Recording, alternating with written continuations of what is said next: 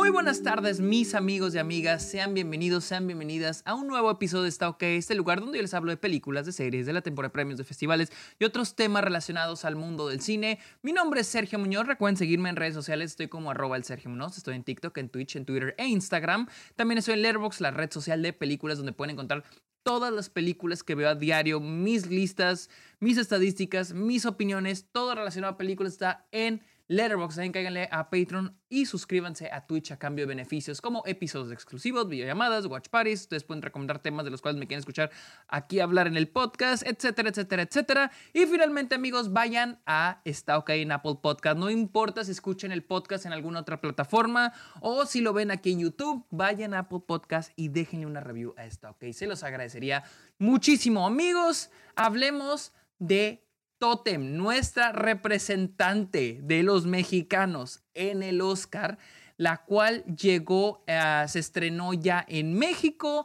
llega en enero en Estados Unidos, ya tuvo su corrida en festivales, creo que llegó todo su estreno mundial en Berlín, ya ha recorrido chingo de festivales alrededor del mundo y por fin tuve la oportunidad de verla.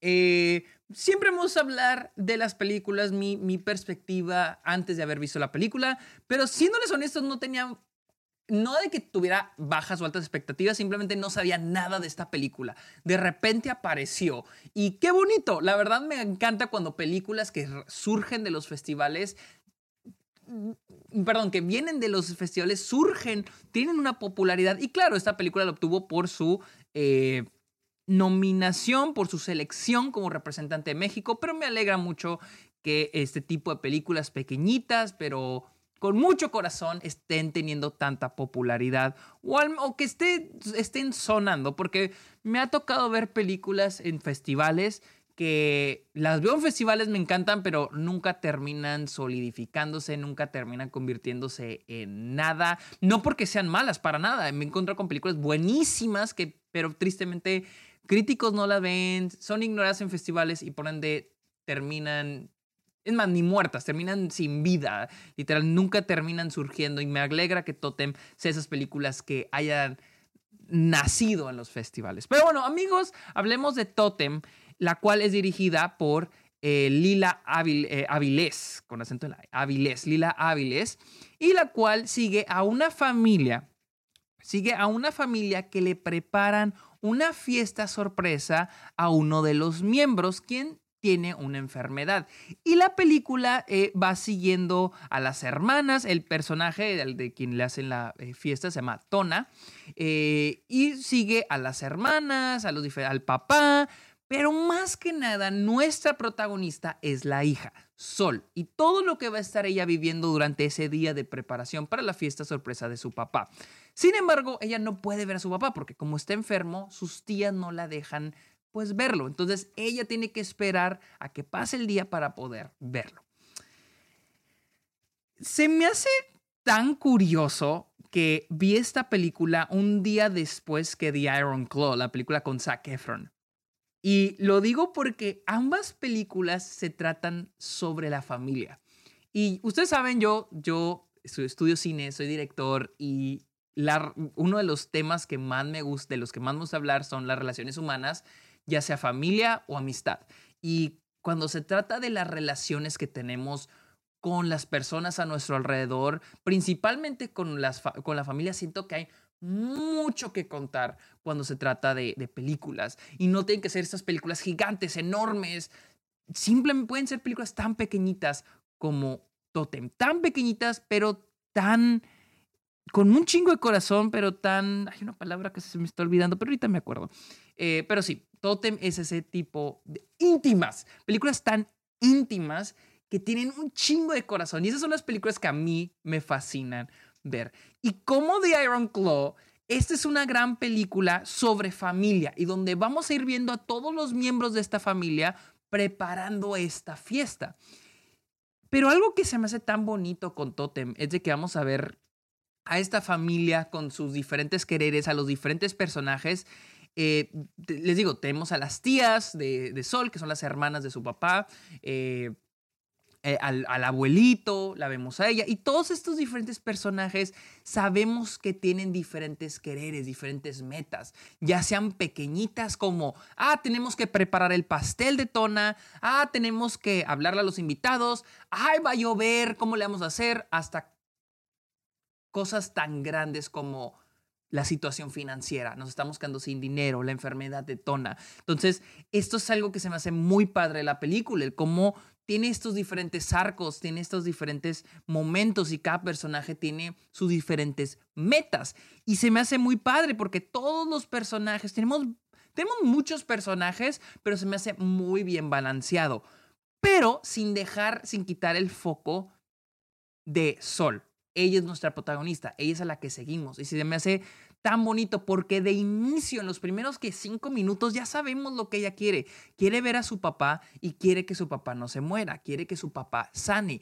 Esas son las metas y eso es lo que el personaje busca. Y la película siempre sigue esa dirección, siempre vemos lo que el personaje eh, de esta Sol quiere. Y se me hace tan, se llama como naturalistic la manera en que la película sigue estos personajes de una manera tan, les digo, íntima que, no sé, profundiza en las relaciones que tienen. No importa si el personaje es muy importante o poco importante, pero esa química que hay entre los actores y los personajes, siento que la película, siento que lo que hace aquí eh, Lila, eh, Lila Avilés lo hace muy bien. El trabajo de actores, el trabajo con niños. No sé si ya tiene ya tenía anteriormente experiencia trabajando con niños, pero el trabajo que ella tiene con los niños se me hace fenomenal. Yo acabo de acabar un semestre en el que eh, hablamos de dogma, del, estilo dogma fundado por los daneses en los 90. Y no sé si ella, este era su approach, pero se me hace tan interesante cómo ella deja la cámara y, o sea, la deja no quieta, pero se queda con los, con los personajes, no se aleja, se queda así cerquita de los actores, de las actrices, eh, de los niños, las niñas, o sea, siento que ella tiene un talento muy chingón, una habilidad chingoncísima de trabajar con todos estos actores, pero más que nada con las niñas, o sea, yo que soy director, a cualquier persona que trabaje con niños, mis pinches respetos, pero cuando ves un trabajo así, o sea, no solo a los niños, o sea, por ejemplo, está la niña Naima Santies, Santies que es quien interpreta a hace un increíble trabajo. no, no, no, asombroso, hay una ternura, hay una inocencia que se va corrompiendo a través de las realidades que va viendo en él durante ese día y ella lo transmite excelentemente. Pero para mí también la directora, ese trabajo de actores, es, lo que es el núcleo cabroncísimo de esta película.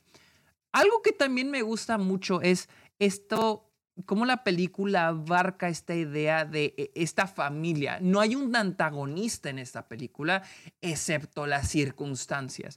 No hay malos ni buenos, soy, solamente es una familia y todos tenemos, todos tenemos familias de diferentes formas, de diferentes maneras, con diferentes relaciones, pero podemos conectar en el cómo estas personas se comunican, en el cómo ellos se llevan, como lo decimos, o sea, y es de que el antagonista en esa película son las circunstancias.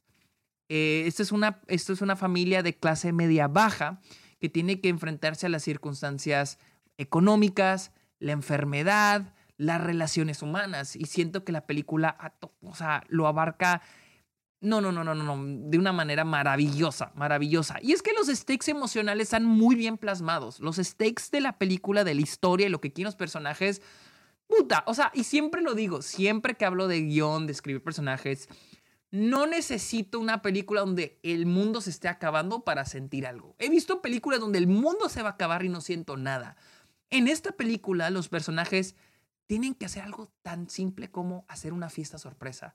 Pero tú sientes, tú sientes la urgencia de que todo salga bien, de, que, de lo importante que es para estas mujeres, para las hermanas, para la familia, hacerle una fiesta a Tona, transmitirle lo que ellos sienten, lo que él significa para ellos, para ellas. Ah, incluso aunque Tona al principio de la película sea un personaje no tan pre físicamente no está presente, pero es, está muy presente todo el tiempo. Esa es otra cosa que aplaudo de la película, la manera en que este personaje atona, el papá, y, probablemente cuando dije de qué se trata la película, en decir, ah, él es el protagonista, o él tiene mucho tiempo en pantalla. No, él aparece al en el último acto, si no me equivoco.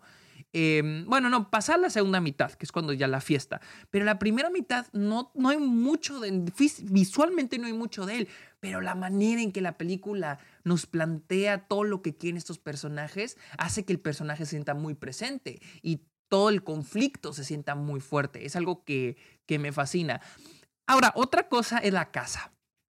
Tenemos todos estos personajes dentro de una casa y por lo general, cuando las películas están em, ubicadas o están, ocurren en, en un solo lugar, en una casa, en una habitación, por ejemplo, The Whale el año pasado, las películas tienden a ser claustrofóbicas, se tienden a sentir claustrofóbicas y ese es el propósito.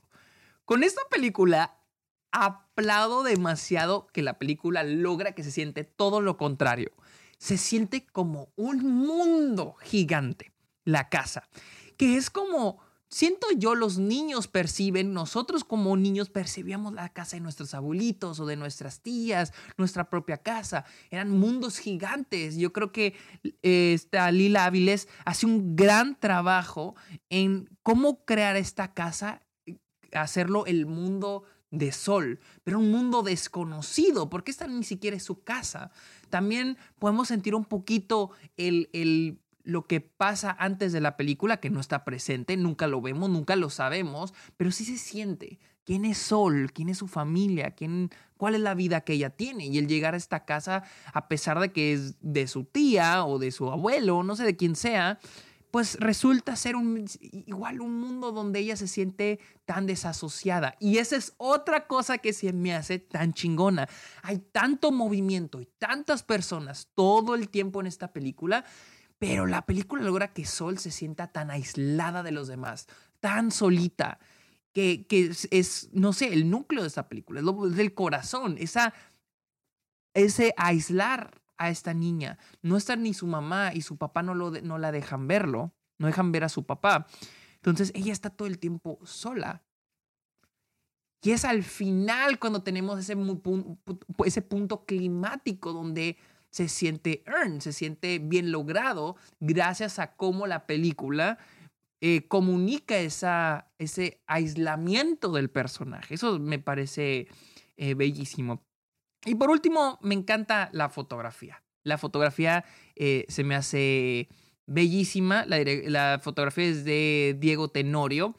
Y la fotografía, les digo, es lo que logra que la casa se sienta como un mundo, el mundo de sol pero sin perder, y a pesar de que todo el tiempo seguimos a diferentes personajes, siento que la película y la cámara nunca pierde a Sol de vista.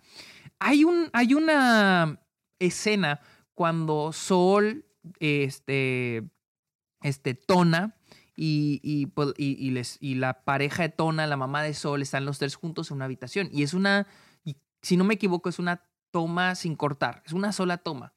Y no estoy diciendo que wow, no, no me gusta hacer de que wow, una sola toma, porque la, ni siquiera la película, porque hay películas como 1917 que como que te presumen que ah, está filmada una sola toma, mira qué chingón se ve todo. Esa película no, no, no intenta presumirte nada, pero yo lo, o sea, como a los, al minuto dije, ah, no han cortado porque está muy presente la cámara junto con los actores, junto con la historia, junto con lo que está pasando y se me hace bellísimo y no corta y no corta y no corta y lo que noto es de que a veces están los papás, este Tona y, la, y la pareja, no sé si sean esposos o novios, no sé qué sean, pero bueno, la mamá de Sol, están ahí platicando ellos, Sol nomás está afuera. Ella, ella no está hablando, nomás los está viendo sus papás, pero la cámara nunca deja de mostrarnos a Sol. Nunca deja de mostrarnos a Sol. A veces deja de mostrar a la mamá, a veces deja de mostrar al papá, pero siempre estamos viendo a Sol, porque ese es su punto de vista. Esto es lo que ella está viviendo y se me hace bellísimo el cómo lo maneja la película. Eh, al final del día, para mí, Totem es, es un día en la vida de esta niña y se me hace una película tan bellísima porque es tan simple, es una idea tan simple. Un día en la vida de esta familia desde el punto de vista de esta niña. ¿Qué va a pasar? ¿Qué quiere esta niña? Y todo se cumple y se, resoluciona de una manera eh, perfecta. Y me encanta porque no se trata de lo que va a pasar después o de lo que pasó antes, sino de lo que está pasando en este momento.